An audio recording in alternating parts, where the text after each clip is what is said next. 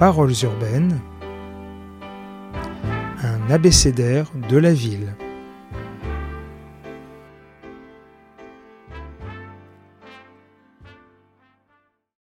S comme sexe? Bonjour Laurence Gervais.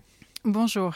Alors vous êtes professeur euh, à Paris 10 Nanterre, euh, vous êtes une spécialiste et des États-Unis et de, on va dire, euh, de la fabrication de la ville en fonction des processus euh, ségrégatifs qui se sont agrégés au fil du temps et évidemment euh, de la question du genre et de la, on va dire, de, de, de, cette partie invisible qui, que nous les garçons ne voyons pas au sein de les espaces urbains.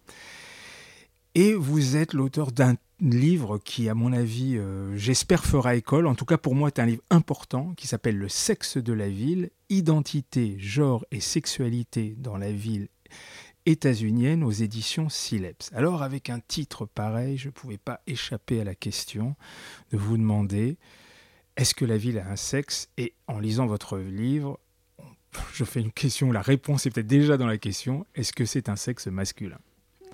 Alors euh, oui, donc euh, le, sexe de la ville, euh, ce titre était un petit peu différent au départ. le titre parlait plutôt de co-construction, de, construction mutuelle des espaces urbains et, du genre et de l'identité genrée. tout ça pour dire que donc c'est un livre qui parle de la ville, mais qui parle aussi d'identité sociale. Euh, et, puis, euh, et puis voilà, le, sexe de la ville, c'était un titre un peu plus accrocheur. Donc euh, j'ai fini par choisir celui-là, tout en sachant que je m'exposais à cette question.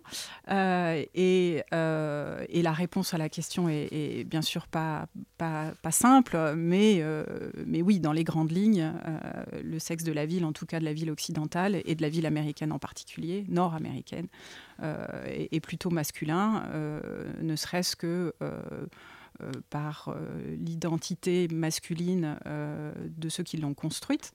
les architectes, ceux que, les géographes appellent aujourd'hui des producteurs d'espace, hein, donc les urbanistes, les architectes, même les, promoteurs. il y a très peu de femmes parmi tous ces gens au 19e siècle. Hein, donc, donc voilà. Donc, puis quand on regarde la ville plus, contemporaine, notre ville à nous, et encore une fois, euh, sont des choses qui sont communes à, des villes euh, comme Chicago et, New York ou, à des villes euh, européennes. la ville actuelle est également très genrée, avec des, injonctions à se comporter d'une certaine façon dans l'espace urbain. Euh, alors euh, on y reviendra sûrement, mais par peur euh, de la violence, par peur du harcèlement, ou simplement en réponse à une construction de la masculinité qui est spécifique aussi. aux, villes occidentales, les femmes vont réagir d'une certaine façon. Donc le genre existe dans la ville et pas seulement dans les corps, le genre existe aussi dans les relations sociales et dans les relations urbaines qu'on peut avoir dans ces villes. Alors oui, c'est vrai que c'est effectivement, et on va, on va parler de tout ça, que la, force du livre va essayer d'englober euh, tous ces éléments, d'une part dans une trame un peu historique, et de regarder un certain nombre de faits sociaux urbains puissants, et de montrer comment tout ça se construit et voir à la fin de votre livre d'ailleurs, vous nous proposez une forme de grille de lecture de voir comment on peut soit dégenrer, queeriser la ville, vous nous donnerez euh, les explications de tout ça, en tout cas comment réorganiser au mieux pour euh, retrouver une forme d'égalité, euh, je ne sais pas si ce mot est adapté, entre hommes-femmes au sein des espaces urbains.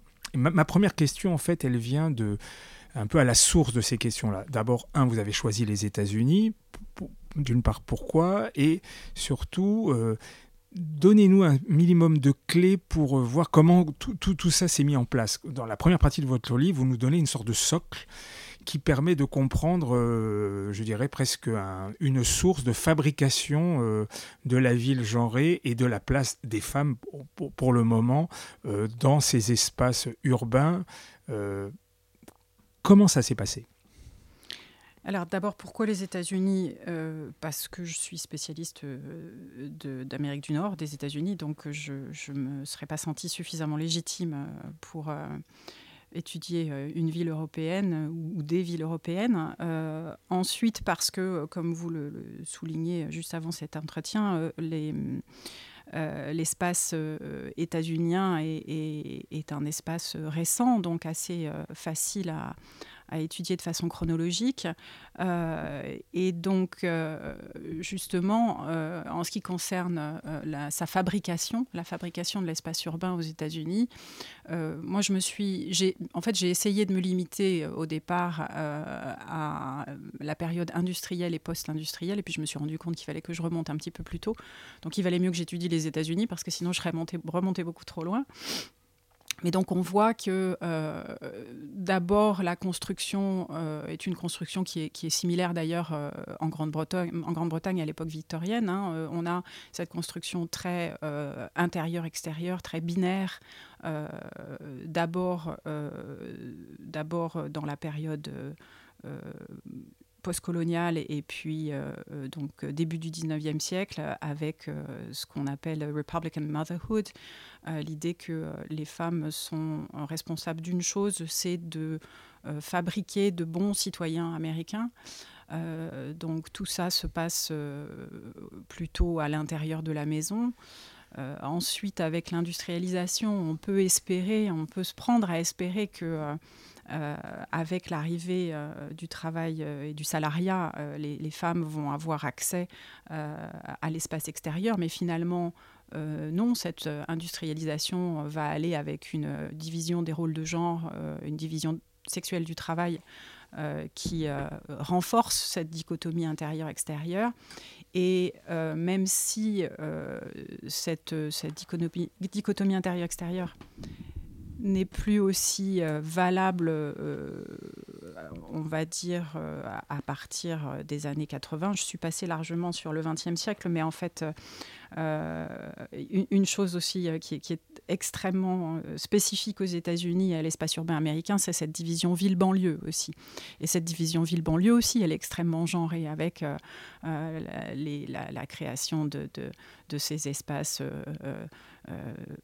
qu'on connaît aujourd'hui par euh, les, séries télévisées, euh, ces étendues gigantesques de maisons identiques, donc au départ construites sur le modèle de la, de, de, la fabrication de masse. Hein, c'est pour ça qu'elles sont toutes identiques. Et puis, surtout sur des étendues gigantesques.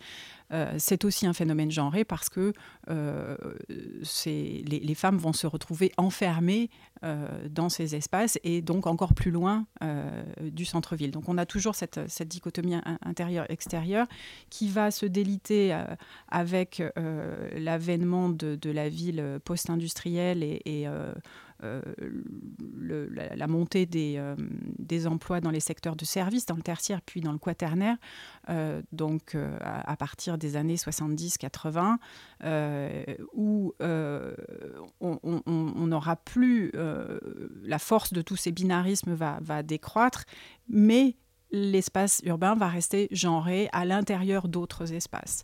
Parce que avec la globalisation, euh, les, euh, les emplois se féminisent, parce que la polarisation sociale va avec une division de genre aussi. Ce sont les femmes les, euh, moins euh, euh, diplômés et, les, moins et les plus pauvres qui vont avoir qui vont être le, surreprésentés dans ces emplois de ce qu'on appelle le care, donc les services à la personne, etc. et tout ce qui va avec la globalisation, l'ubérisation des emplois, euh, les, contrats zéro heure, euh, etc., euh, ça représente une main-d'œuvre essentiellement féminine. Donc, ces femmes en termes d'emploi, vont être surreprésentées. On a une féminisation du travail, mais des emplois moins rémunérés, avec une moins bonne couverture sociale, surtout aux États-Unis. Et puis aussi, ce sont des femmes qui seront des immigrantes souvent, donc ça aussi, ça va avec la globalisation. Euh, et l'internationalisation de la main-d'œuvre, et qui vont souvent habiter le plus loin euh, du centre-ville. Donc il y, a, aussi un aspect euh, qui est lié à l'espace de cette transformation de la main-d'œuvre. Et, donc, on, a aussi un espace très genré, alors qui est plus intérieur-extérieur, mais qui serait plutôt avec des, intérieurs et des extérieurs à l'intérieur des espaces. C'est-à-dire que des femmes de classe moyenne élevée vont employer d'autres femmes pour être les nounous, on pense à la nounou philippine euh, ou hispanique euh, dans les centres-villes, et qui elles-mêmes vont habiter à l'extérieur des centres-villes euh, et vont envoyer de l'argent à l'extérieur du pays. Donc on a différentes strates dans ces chains of care, comme on les appelle, hein, ces, chaînes de service à la personne.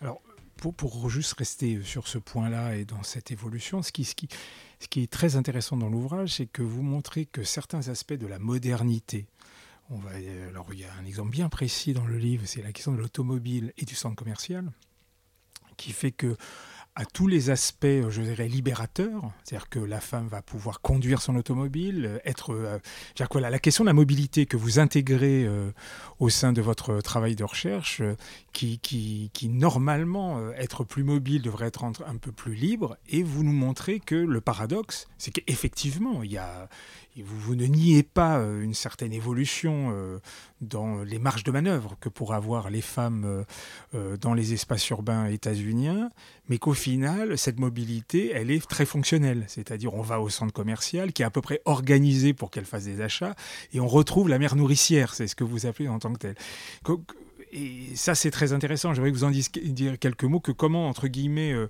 euh, ce côté visible libérateur euh, masque toujours ce côté invisible d'un processus qui est, qui est, dont on n'arrive pas à se dépêtrer, pour faire court. oui, ça, fait partie des choses qui me, qui me fascinent dans la ville, c'est que la ville, j'y pensais en venant dans mon bus, j'aime beaucoup Belleville, j'ai j'ai habité longtemps dans le 20e euh, et, j'aime euh, Belleville et le 20e parce que ça bouge, parce qu'il y a énormément de, choses à regarder, euh, qu'il y a une grande diversité de population, etc. Donc la ville, c'est la liberté. Et, la ville américaine, comme la ville européenne, c'est la liberté, c'est l'émancipation, c'est l'anonymat, c'est le, je trouve pas le mot. Il y, a énormément de choses qui se passent à tous les coins de rue et, et on peut être différentes personnes à différents moments du jour et de la nuit.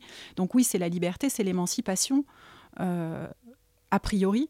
Euh, sauf que effectivement, euh, quand on regarde donc le phénomène de l'automobilité, le fait que les États-Unis, avec cet étalement urbain dans les années 50, devient une nation d'automobiles, et que ça implique des automobiles euh, dans les banlieues pour rejoindre les centres-villes. Ça veut dire que ces femmes qui sont ces femmes de classe moyenne blanche, hein, bien sûr, euh, je reviendrai sur le, concept d'intersectionnalité qui est important pour, euh, pour étudier. la notion de genre dans la ville. Mais donc, ces femmes de classe moyenne blanche qui vont habiter dans les banlieues et y rester euh, euh, à partir des années 50, euh, elles ont des voitures. Mais elles ont des voitures pourquoi? Pour emmener leurs enfants à leurs différentes activités, pour aller faire les courses, pas pour avoir un emploi en centre-ville. Ce sont leurs époux qui ont des emplois en centre-ville. Alors, il faut bien sûr toujours limiter l'étendue des, généralisations. toutes les femmes américaines dans les années 50 n'habitent pas en banlieue, ne sont pas blanches, ne sont pas de classe moyenne, ne sont pas hétérosexuelles et donc, euh, euh, voilà, ce, euh, cette, euh, ce phénomène euh, qui est quand même assez flagrant dans les années 50, ça n'est pas non plus quelque chose qui, viendrait couvrir l'intégralité de, l'identité sociale féminine à partir des années 50 aux États-Unis. Le centre commercial, quand on regarde le centre commercial contemporain, l'autre chose qui est, qui est assez frappante en termes de paradoxe entre émancipation et contrainte, c'est ce que vous disiez, c'est l'utilisation finalement euh, d'un stéréotype issu du féminisme de deuxième vague euh, des années 60-70, euh, qui dirait les femmes ont un pouvoir d'achat, sont consommatrices, travaillent, élèvent leurs enfants, voire sont les Wonder Woman dont on parlait dans les années 80, et, et, contournent, réinterprètent ce stéréotype pour dire elles sont multitâches, et donc on, va leur donner la possibilité à la fois d'aller faire leurs courses dans les centres commerciaux, d'aller faire du sport, parce que le corps est très important, on en reparlera peut-être. Euh, de garder leurs faire garder leurs enfants dans des, des, des, euh, comment, des jardins d'enfants intégrés aux centres commerciaux, euh, voilà, de faire plusieurs choses à la fois. et finalement, l'utilisation de, ce stéréotype est, enfermant dans non plus ce rôle de femme au foyer qui était celui des années 50, voire des années du début du XXe siècle, mais dans le rôle de de femmes euh, euh, qui, euh, de toute façon, continuent à être responsables des travaux de care, donc responsables de l'éducation des enfants, voire de s'occuper des personnes âgées, tout en faisant le reste en ayant un emploi, en, continuant à faire les courses.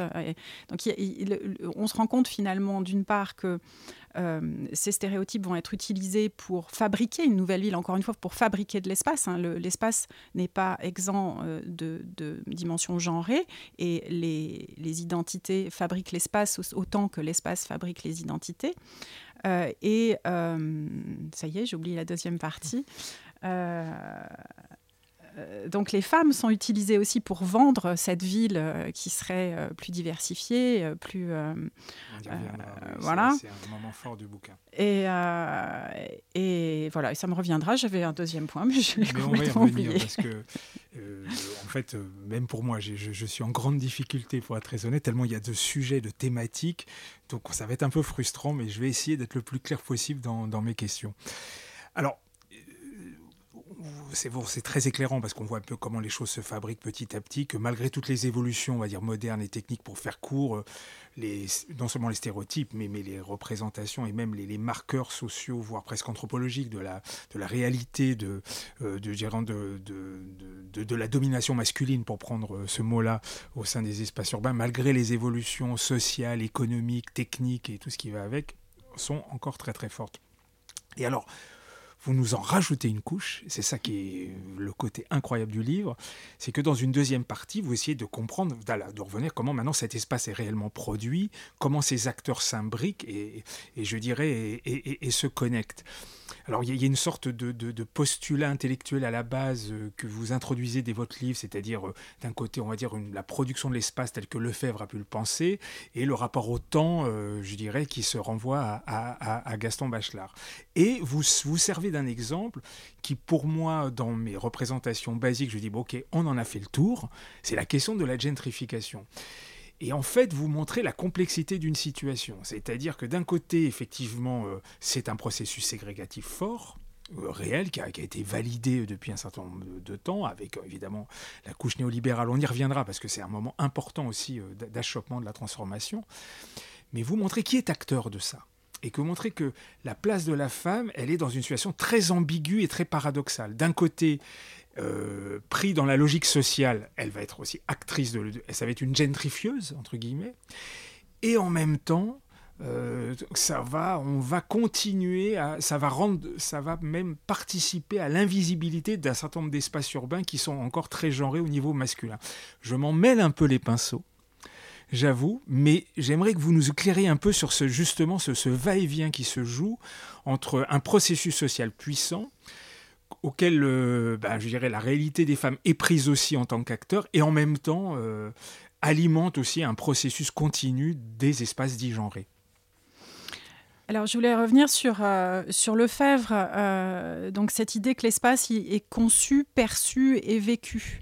ce qui explique peut-être la, complexité de phénomènes comme la gentrification, parce que d'une part, il va y avoir la conception euh, d'un espace euh, ou la revitalisation d'un centre-ville par des volontés politiques, euh, par des investisseurs privés, voire par des propriétaires occupants, dont tout ça est extrêmement complexe, mais ça tient de la production d'espace, de la conception de l'espace, ce qui n'a pas forcément à voir ni avec la façon dont, on va percevoir cet espace. Dans les médias, on va trouver ça très très bien qu'un espace soit revitalisé, euh, euh, sûr, euh, où les gens n'ont pas à avoir peur le soir en sortant de chez eux. Et puis peut-être encore un autre, un, autre, un autre élément qui est la façon dont l'espace est vécu et qui n'aura pas forcément à voir avec la façon dont il a été conçu au départ. Donc c'est très important, je pense, de revenir à ça.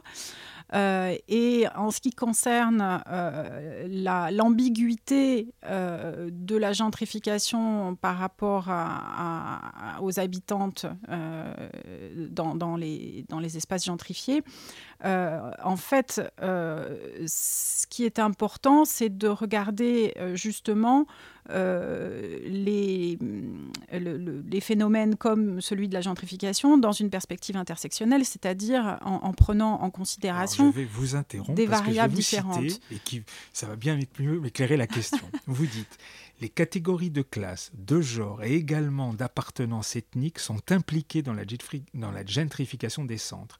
Et genre, classe, race ou appartenance ethnique, exclusion et pauvreté sont des variables interconnectées dans l'étude des quartiers gentrifiés. Hmm. Voilà, donc Expliquez-nous tout ça. Comment tout ça s'interconnecte? Alors, euh, donc l'intersectionnalité, pour faire court, c'est un concept qui a été euh, inventé euh, par Kimberly Crenshaw en 1989, je crois. Kimberly Crenshaw étant une féministe, universitaire féministe afro-américaine, et qui consiste à dire que les oppressions s'entrecroisent hein, et qu'il y a une intersection des différentes oppressions de classe, euh, de race au sens euh, américain du terme, hein, euh, et de genre, voire d'âge, d'orientation sexuelle, etc. Et qu'on ne peut pas catégoriser, on ne peut pas dire on peut pas dire la femme, hein, et on peut même pas dire les femmes. Il n'y a pas une catégorie femme, il n'y a pas une catégorie noir américain, il n'y a pas une catégorie classe moyenne ou, euh, ou classe supérieure, euh, il y a, euh, on va expérimenter l'espace puisqu'on parle d'espace, voir l'espace gentrifié de façon différente, selon qu'on est une femme blanche de classe moyenne euh, hétérosexuelle ou euh, que l'on est euh, une femme blanche homosexuelle de classe supérieure ou bien qu'on est une femme pauvre hispanique transgenre, etc. Et, ou qu'on est un homme homosexuel noir. Ou, voilà, tout ça est, différent chaque fois. Donc il faut prendre en compte toutes les variables pour euh, euh, bien comprendre euh, l'effet de la gentrification, en l'occurrence, sur les, classes sociales. Donc, pour être extrêmement pratique, la gentrification, donc la revitalisation des centres ou de certains quartiers, encore une fois, que ce soit par une volonté politique euh, ou, par euh, le, biais d'investisseurs privés, euh, quand on a un, quartier qui est revitalisé, qui c'est-à-dire avec un foncier qui augmente, aux États-Unis, on parle de la sirène verte de euh, de, Starbucks, euh, quand Starbucks arrive dans un quartier, c'est que, c'est la, sirène sonne pour la gentrification. Euh, donc un quartier qui devient plus propre, qui devient plus sûr, etc. ça va être, de, en, ce qui concerne les femmes de classe moyenne blanche, quelque chose de très positif, parce qu'elles vont avoir accès à des quartiers qui seront plus proches de leurs emplois en centre-ville, parce qu'elles n'auront plus euh, le même rapport à, la peur euh, dans l'espace urbain euh, la nuit, parce qu'elles pourront faire garder leurs enfants, parce qu'elles auront accès à, des... des écoles qui seront de meilleure qualité, etc. Donc c'est quelque chose de positif pour ces femmes-là, mais ça implique aussi que ces femmes vont employer euh, des femmes souvent racisées, souvent euh, pauvres, souvent habitant euh, dans des quartiers plus éloignés, qui vont devoir faire de longs trajets pour venir garder les enfants de ces femmes de classe moyenne blanche. et puis, si on regarde l'effet secondaire classique de la gentrification qui est la relégation urbaine, hein, displacement en anglais. Je trouve que c'est plus parlant en anglais. On, est, on déplace les, populations, on les pousse à l'extérieur. Qui est-ce qui va être déplacé, poussé à l'extérieur euh, du quartier gentrifié? C'est en général plutôt des femmes, plutôt des femmes racisées, plutôt des femmes racisées pauvres, euh, parfois des femmes transgenres, euh, mais ça n'empêche que des femmes âgées aussi, hein, des,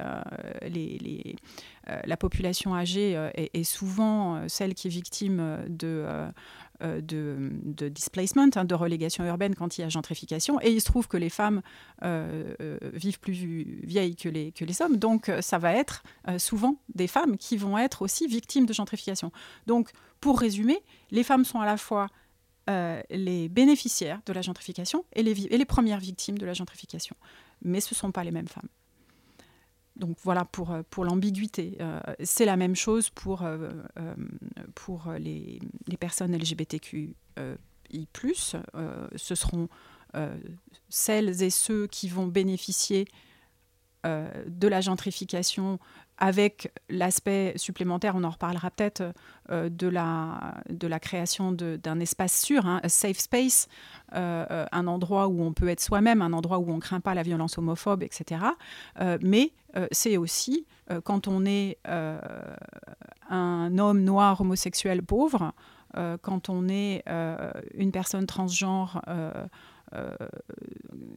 souvent avec, euh, ça va aussi souvent avec une classe euh, sociale défavorisée, on va être aussi la première victime de la gentrification. Donc oui, c'est extrêmement complexe et ambigu.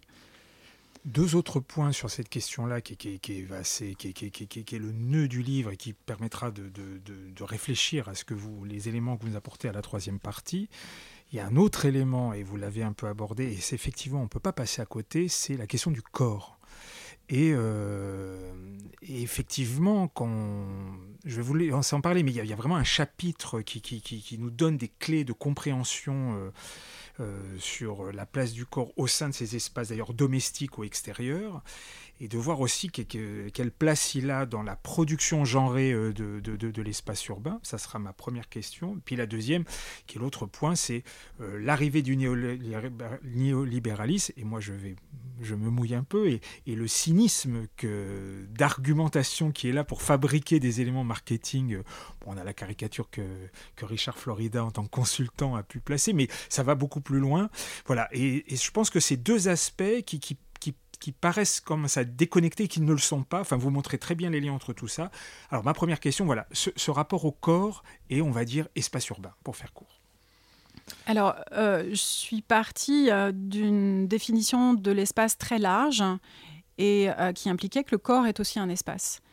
donc, c'est un espace de représentation c'est un espace euh, pour, euh, pour euh, revenir sur et utiliser le concept de, Butler. c'est un espace performatif. On va performer son genre avec, avec son corps, en s'habillant d'une certaine façon, en se comportant d'une certaine façon, etc. Et donc, cette performativité du genre par le corps, elle a besoin d'un espace pour s'exprimer. vous pouvez toujours vous habiller comme vous voulez en restant confiné au sous-sol de votre librairie. Ça ne changera rien à l'espace. Vous avez besoin d'un espace pour, pour exprimer ça. Euh, donc, euh, il y a cette représentation euh, et le corps. Donc, j'ai parlé à propos de, performativité, j'ai parlé de, du vêtement, hein, j'ai parlé du euh, de l'évolution euh, des maillots de bain et, de la façon dont ils sont plus ou moins acceptés et dont les corps sont plus ou moins dénudés euh, au XXe siècle sur les, plages américaines, avec finalement une évolution de l'espace. quelques photos assez intéressantes dans le livre. Trop peu. J'ai pas pu mettre autant de photos que j'aurais voulu. Et d'ailleurs, pour faire juste une petite aparté là-dessus, et ça a trait au corps finalement aussi, la photo que je voulais pour la couverture, c'était pas celle-là. Euh, c'était celle, alors je l'ai quand même mise à l'intérieur. Euh, euh, je devrais pas dire ça. Mais c'est celle des trois femmes à Los Angeles. Non, non, c'est la photo de, de Marilyn Monroe, ah cette statue gigantesque, Forever Marilyn de John Stewart Johnson, qui est un sculpteur qui fait des, des sculptures très très grandes euh, et, qui sont. il fait des trucs assez monumentaux. Voilà, monumentales, je cherchais le mot, merci. Euh, et qui sont placées dans l'espace urbain. Donc c'est une, c'est une représentation de Marilyn dans cet temps de réflexion avec la jupe qui se soulève au-dessus de la bouche de métro.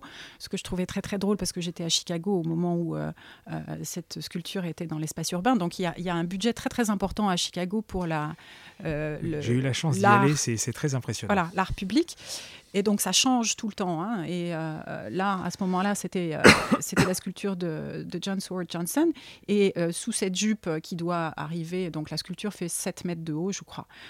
donc la jupe, elle doit arriver à peu près à la moitié, on va dire à 3 mètres 50. vous avez des gens qui se placent pour regarder dessous. Le tout, le tout sur fond de, d'espace hyper urbain. je trouvais que c'était très représentatif de la façon dont le corps est très important dans cet espace euh, de la ville et dont il est représenté dans cet espace de la ville. Euh, j'ai pas pu, j'ai pas obtenu les droits du sculpteur, même si la photo est de moi. Euh, et donc, euh, je me suis rabattue sur cette autre photo qui est la photo d'une d'une donc l'utilisation d'une photo d'après-guerre. Le, le, nom du photographe m'échappe, qui a été réutilisé pour peindre un, mur peint dans la ville de New York. Cette photo très connue représente un, un, marine, un, marin qui, au moment de la libération, euh, embrasse fougueusement une, infirmière dans la rue. oui, ça se passe à Times Square, je crois. Voilà, exactement. Sauf que donc cette représentation euh, très sexualisée hein, dans l'espace, qui pourrait représenter une une, une, la, joie et, euh, l'excitation de la libération euh, euh, à ce moment-là, c'est aussi une représentation du harcèlement de rue parce qu'il n'y avait pas de consentement et que cette infirmière ne connaissait absolument pas ce marin et n'était absolument pas d'accord pour être embrassée en pleine rue. Donc je referme la parenthèse et je reviens au corps. un de plus. et je reviens au corps et, euh, pour parler peut-être hein, euh, de, la peur, parce que euh, ce, genre qui est... Alors il y a une géographe américaine, britannique qui s'appelle Liz Bandy qui dit que le, genre est incarné dans la ville, mais pas seulement, et que cette incarnation du corps a besoin, est aussi une, le, pardon, cette incarnation du genre euh, a aussi besoin d'un espace et des relations sociales pour, euh, pour être ancrée dans le tissu urbain. Et on voit bien euh, comment la peur, qui est aussi liée au corps, est quelque chose de, qui construit aussi l'espace urbain. Et cette, construction euh, de l'espace par la peur, pour les femmes essentiellement, euh, c'est une construction euh, qui est assez éloignée finalement des politiques publiques pour remédier à cette, peur. parce que par exemple, là où on va avoir besoin pour remédier à la peur ou à la, violence dans les transports ou harcèlement dans les transports, pour revenir au harcèlement, on aurait besoin de plus de, euh, de, plus de bus, de plus de métro, euh, pour qu'il y ait moins d'attentes sur les quais, pour qu'il y ait moins de, possibilité de harcèlement et que les gens soient moins serrés aussi. Hein. Donc, euh, euh, je parle aussi dans le livre de ce que c'est que la proxémie, hein, le, rapport à, l'espace personnel. On a besoin d'un minimum d'espace. On va pas tout aborder. Donc, euh, au lieu d'augmenter le nombre de bus et, de métros, on va avoir des campagnes de publicité dans le métro, disons, expliquant aux femmes comment elles peuvent utiliser un spray au poivre pour se défendre contre les méchants hommes. Donc, cette peur, elle est construite comme ça aussi. Hein, encore une fois, pour revenir au binarisme, il y a les bons et les méchants, il y a les victimes et, les, euh, les, personnes menaçantes, les personnes menaçantes étant essentiellement des hommes, dans le discours public. Alors que c'est beaucoup plus compliqué que ça aussi. Et euh, cette peur, elle est aussi construite par la violence domestique, donc ce qui se passe à l'intérieur de la maison et pas dans les espaces euh, publics. Et, il y aurait certainement des, choses à faire sur le plan législatif pour améliorer ça. Hein. On voit aujourd'hui comment la violence euh, et le harcèlement est dénoncé. Euh, moi, j'habite Montreuil, donc euh, je connais bien les colleuses hein, qui, qui dénoncent cette violence et qui dénoncent une violence domestique avant tout. qui ensuite va venir à, l'extérieur, mais qui va imprimer les corps, qui va, qui va faire que les femmes ont peur dans la rue. j'ai alors pour pour quitter un peu les États-Unis, j'ai fait un petit peu de bénévolat à la Maison des Femmes à Montreuil. Et lors d'un déjeuner, je discutais avec une des, bénévoles qui est aussi une victime et qui m'expliquait comment elle avait eu les premiers temps après qu'il y ait eu euh, un jugement et, qu'elle ait été séparée euh, de, son mari euh, et, de son mari violent, comment elle, avait peur tout le temps dans la rue parce qu'elle avait peur de se faire poignarder, parce qu'en en fait, à la maison, elle dormait avec un mari qui mettait un, couteau sous le lit. Donc on voit bien que le rapport à l'espace extérieur est aussi influencé par d'autres choses euh, et, qu'ensuite cette peur va être euh, récupérée. Alors, vous parliez du néolibéralisme et du cynisme avec lequel les, villes ou les producteurs d'espace en général euh, utilisent, notamment cette peur des femmes. Hein. donc, ils utilisent tout d'ailleurs. Oui, le nom de ce sociologue m'échappe, mais je crois que c'est White qui dit que les, les, femmes sont comme les canaris dans les mines. Euh, s'il y a une femme euh, dans un quartier, c'est que le quartier est sûr. Euh, dans une mine, s'il y a un canari, ça veut dire qu'il n'y a pas de gaz toxique qui, va, qui va tuer le canari. même chose, et ça c'est Winifred Curran qui explique que on va utiliser des policiers, des policières des policières pour montrer qu'un espace est sûr. parce que si D'abord, on a la dimension euh, sécurité avec la police, mais on a aussi euh, le fait que c'est une femme. Donc, euh, c'est double, double sécurité. et ça, en termes de représentation et de représentation par le corps, voilà, on est dans l'utilisation des stéréotypes et notamment des stéréotypes sur la peur pour pour créer de l'espace et créer des espaces sûrs, créer des espaces revitalisés, gentrifiés, etc. Alors on va rester sur ce point qui introduira la, dernière partie qui évidemment de regarder un peu comment euh, on peut, en tout cas, recomposer ces espaces différemment. Mais je resterai un peu sur cette question du néolibéralisme parce que ce qui est très éclairant aussi dans votre livre, c'est que vous amenez, une pierre à travers la question du genre, de ce que Gilles Pinson, quand il a sorti son livre il y a très peu de temps, donc La ville néolibérale, un livre chez PUF qui se veut très pédagogique, montre de façon assez, c'est assez redoutable, disant que non seulement évidemment il y a la sphère économique, mais ce, cette mutation du capitalisme néolibéral, évidemment, euh, ce, qui, ce qui fait sa puissance maintenant, c'est qu'il a pénétré toute la sphère sociale. Et il montre de façon intéressante, c'est que pour pénétrer la sphère sociale, il faut produire une forme de doxa. Et donc, il montre que tout d'un coup, le côté vertueux de certaines pratiques urbaines, on va dire la mobilité douce, la piétonisation, euh, tout ce qui est avec, auquel nous sommes tous pour, est un véritable cheval de Troie au final, parce que ces, acteurs, ils sont tellement puissants qu'ils peuvent vous fournir tout ce dont vous avez besoin pour... Euh, pour, euh, entre guillemets, euh, combler euh, la, mode du moment, pour, pour trouver un, mot un peu, un peu facile. alors, ce qui est intéressant, c'est que vous, vous apportez cette pierre à, cette, cette, forme de réflexion.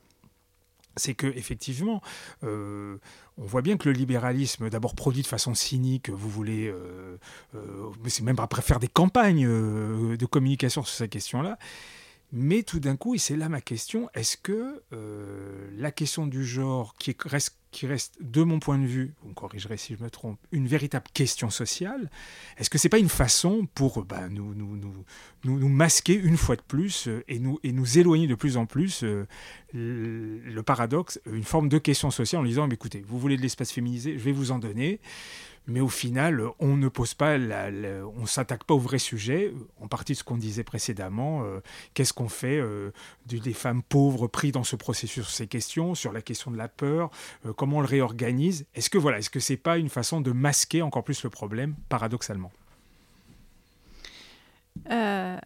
Alors, en, ce qui concerne ce qu'on appelle les bonnes pratiques, hein, euh, ou euh, le gender mandering aussi, euh, il y, a plusieurs choses. Il y a le fait que, d'une part, vous aurez beau faire des trottoirs surbaissés pour que les poussettes puissent passer plus facilement au passage clouté, ça ne changera rien au fait que derrière la poussette, il y a le plus souvent une femme. Euh, donc, euh, mais ça, c'est pas, euh, c'est pas forcément quelque chose qui est de l'ordre de la volonté politique pour cacher quelque chose. Je pense que c'est quelque chose de plus profond, qui est que, bien sûr, il y a le, genre, et le genre dans l'espace urbain, ça a une dimension institutionnelle. Il faut, il faut les choses changent au niveau institutionnel, euh, mais euh, je pense qu'il faut aussi euh, que ça change de façon plus profonde dans une division des tâches et, le, fait que, encore une fois, derrière la poussette, il y, ait souvent une femme, c'est pas forcément quelque chose qu'on peut changer à coup de transformation de l'espace urbain, peut-être euh, euh, au niveau euh, législatif, en, rendant le travail des hommes plus souple pour pouvoir s'occuper de leurs enfants, mais encore faut-il qu'il y ait vraiment un, changement, peut-être au niveau de l'éducation. Hein, donc voilà, donc ça c'était pour ce qui est des bonnes pratiques. En ce qui concerne l'utilisation du genre, et encore une fois, c'est la même chose pour euh, euh, l'homosexualité euh, dans, les villes, le, fait de euh, de dire vous voulez, euh, vous voulez de la féminisation des, espaces, on va vous en donner. Euh, la même chose pour vous voulez, des, vous voulez une ville qui soit gay-friendly, on va vous en donner.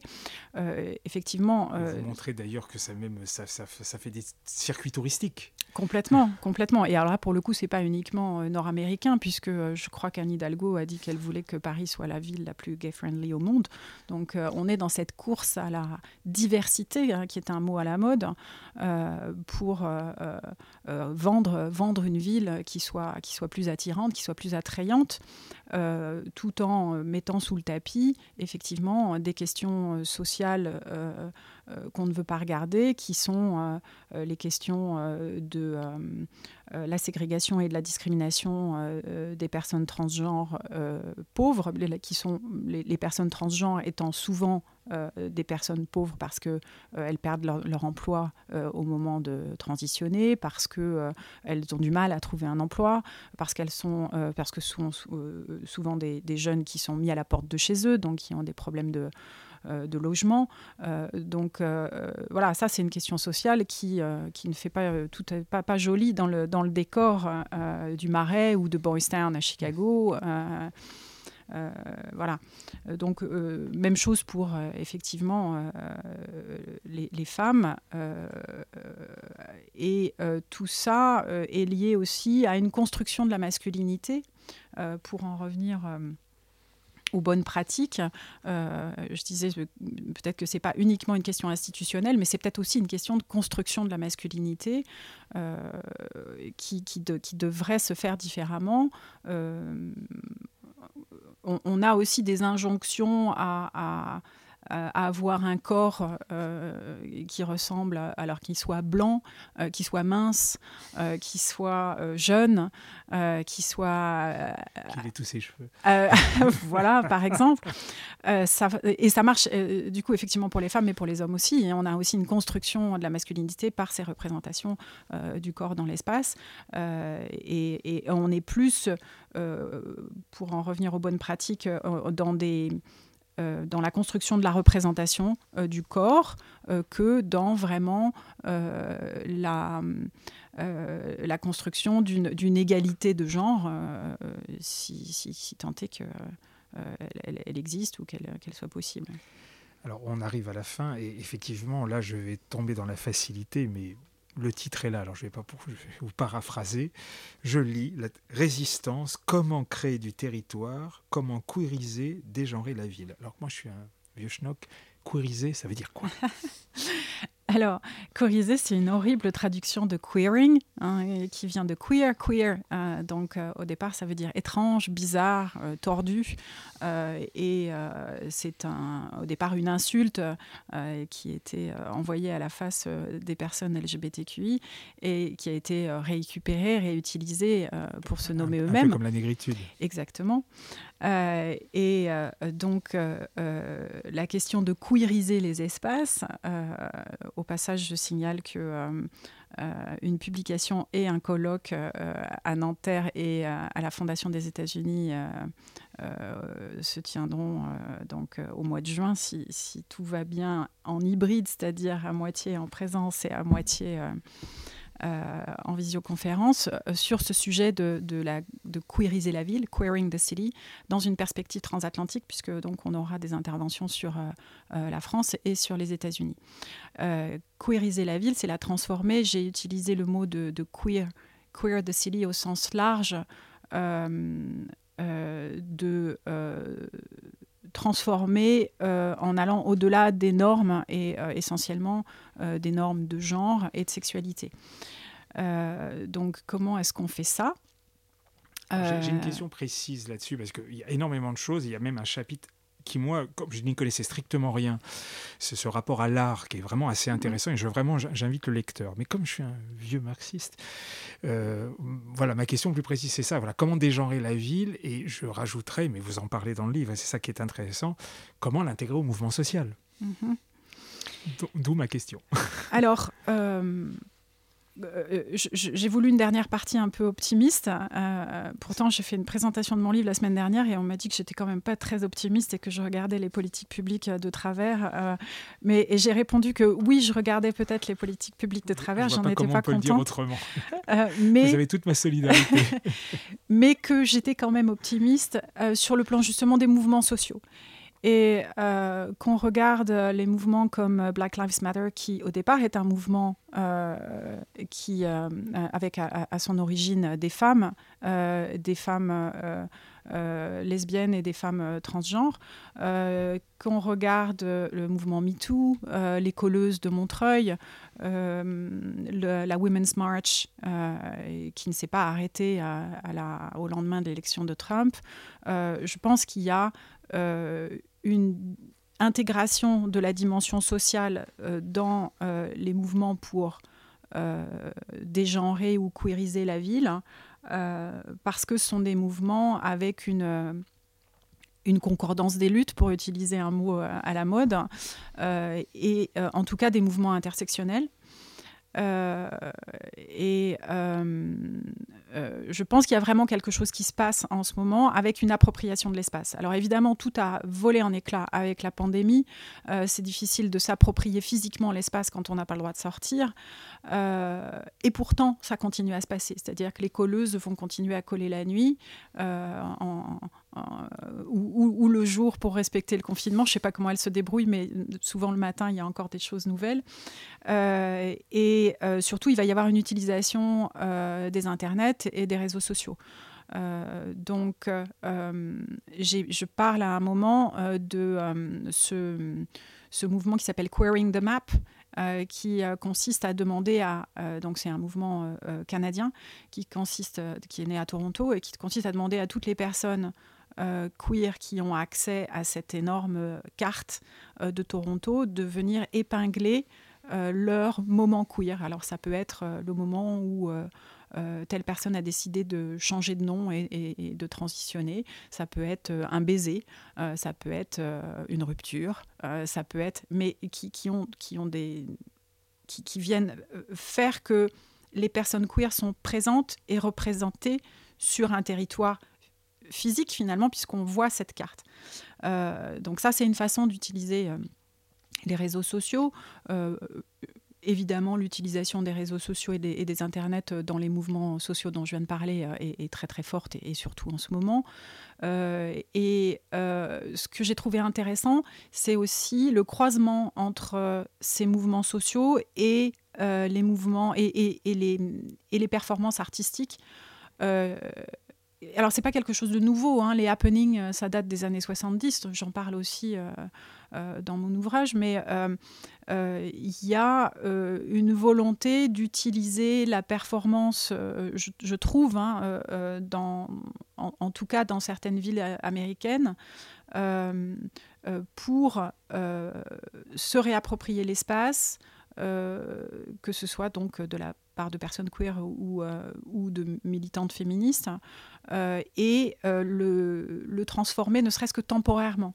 Donc on a une transformation temporaire, mais qui n'est pas si temporaire parce qu'en fait, la performance crée une archive vive, euh, une archive vivante qui va rester dans les mémoires. Et le fait qu'on ait vu telle ou telle chose à tel endroit, ça va transformer la perception de l'espace et donc transformer l'espace. Donc c'est ça qui m'a intéressé dans cette dernière partie qui demande à être développée. D'ailleurs, j'espère que je pourrai la développer. C'est un peu mon, l'ouverture vers euh, mes, projets futurs. Alors, j'ai une dernière question, conclusion, où vous allez un peu vous mouiller. Mais vous faites référence souvent à, l'appellation, ce que fait Michel Lusseau sur la lutte des places. C'est un livre qui me perturbe beaucoup mmh. d'ailleurs, mais peu importe.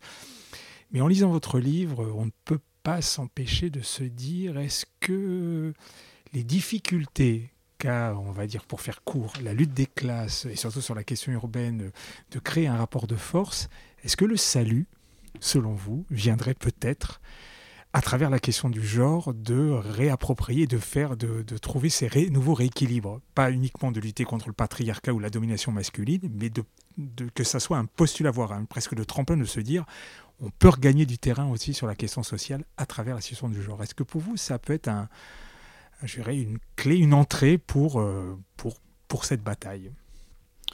Alors, euh, je ne vais pas avoir de mal à, me mouiller, comme vous dites. Je pense que oui, clairement oui, euh, parce qu'il suffit de regarder les statistiques sur les différences de salaire entre hommes et femmes encore aujourd'hui. Bien sûr que la question du genre est liée à la question sociale. bien sûr que c'est une entrée mutuelle euh, dans, euh, la, lutte des classes et, de la lutte des classes vers les questions d'égalité de, genre.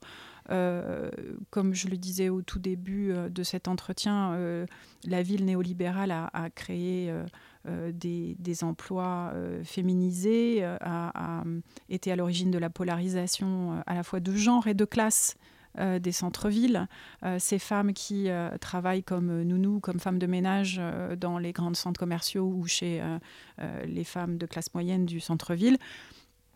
Euh, sont euh, mal payés, euh, n'ont pas de couverture sociale, voire travaillent au noir et vivent à l'extérieur de la ville et doivent faire garder leurs enfants par leur famille pendant qu'elles vont aller garder les enfants des autres en centre-ville. Donc oui, bien sûr que tout ça est extrêmement interconnecté et je pense qu'il faut faire attention à ne pas subir la même manipulation que les personnes LGBT qui sont ont été, ont été euh, utilisés euh, même en sciences sociales, dans la façon dont on les a complètement liés à la gentrification, ça, ça, fait qu'on a une représentation des personnes LGBTQ, qui sont uniquement des hommes blancs, gays, euh, avec un certain niveau social. C'est faux, c'est pas pas la réalité sociale. Donc je pense que c'est la même chose. Enfin, cela dit, je pense que les femmes craignent un peu moins cette manipulation, mais encore que. Hein, euh, donc euh, oui, je pense que le, les, les... s'il y a convergence des luttes, il y a clairement convergence des luttes à cet endroit-là, bien sûr. Oui. Bon, écoutez, merci, merci. Je rappelle le titre de votre livre, Le sexe de la ville, aux éditions Sileps, avec un sous-titre très important, Identité, genre et sexualité dans la ville états-unienne. Merci Laurent Gervais. Merci à vous. Paroles urbaines, un abécédaire de la ville.